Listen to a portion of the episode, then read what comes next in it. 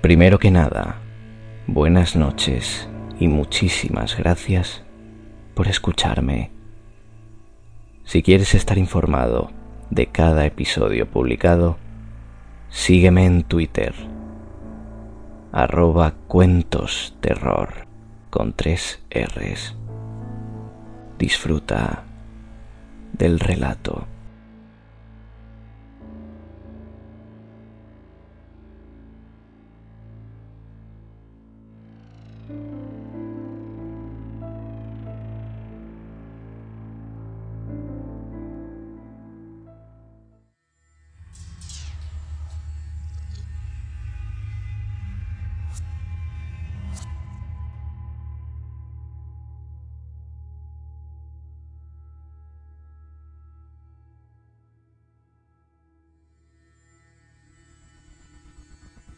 El petiso orejudo.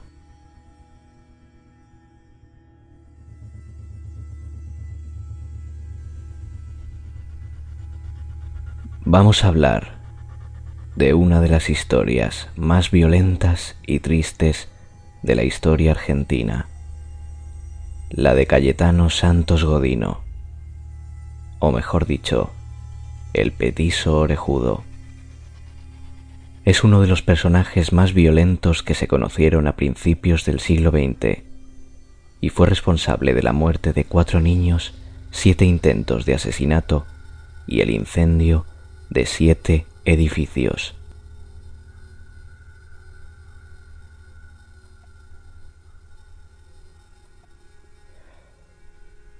Cayetano vivió una infancia un poco dura, debido a que era constantemente golpeado por su padre y su hermano, el petiso orejudo, hijo de inmigrantes italianos, al igual que sus otros nueve hermanos, presentó signos de violencia desde su infancia, hasta el punto en que sus propios padres le pedían a la policía que lo detuviera.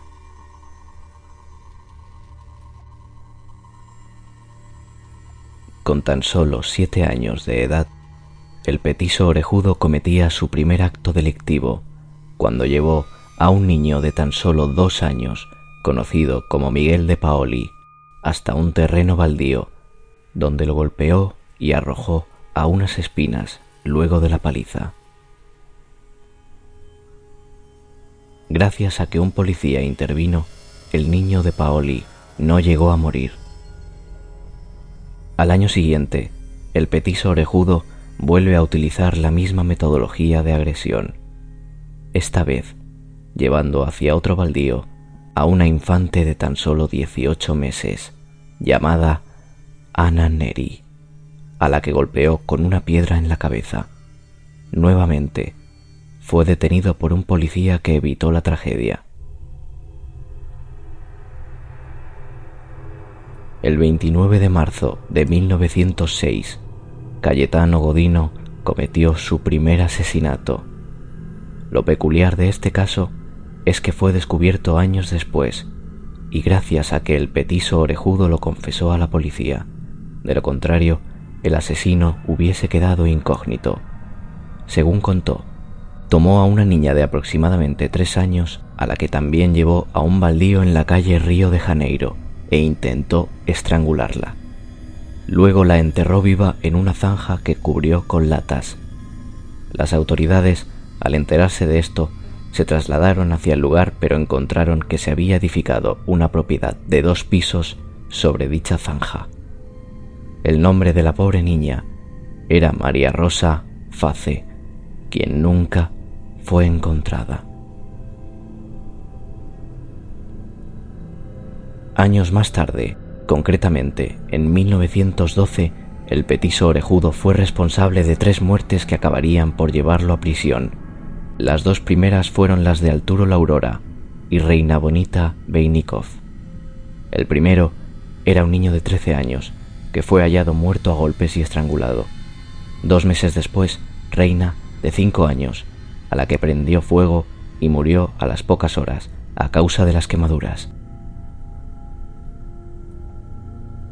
El asesinato de Gesualdo Giordano fue su último asesinato, ya que luego acabarían por condenarlo.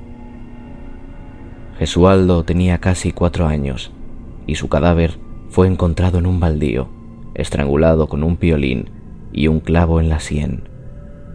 Los vecinos denunciaron que la última vez que vieron a Gesualdo caminaba de la mano con el petiso orejudo, el 4 de diciembre de ese mismo año. La policía detuvo a Cayetano, quien acabó por confesar sus crímenes. ¿Siente algún remordimiento por lo que hizo? No entiendo, fue la respuesta de Santos Godino tras haber sido apresado. Luego de una serie de peritajes psiquiátricos, fue considerado inimputable, por lo que se decidió su internación en el Hospicio de las Mercedes. Sin embargo, por decisión del Ministerio Público, el petiso orejudo fue trasladado a la Penitenciaría Nacional, donde fue condenado por cuatro homicidios, siete tentativas y siete incendios internacionales. Su último traslado fue a la cárcel del fin del mundo, en Ushuaia, el día de hoy convertida en un museo. En el año 1927 se sometió a una cirugía para reducir el tamaño de sus orejas, ya que algunos dichos consideraban que éstas eran el origen de su crueldad. Santos Godino murió en el año 1944 y su fallecimiento contempla varias versiones, aunque oficialmente se le atribuyó a una úlcera. Sin embargo, hay quienes sostienen que su muerte fue debida a palizas internas dentro de la cárcel, castigado por haber asesinado a las mascotas de la prisión, unos gatos. Lo cierto de todo es que el personaje maléfico con el que los padres suelen asustar a los niños realmente existió y fue uno de los primeros y peores casos de historia criminológica en Argentina.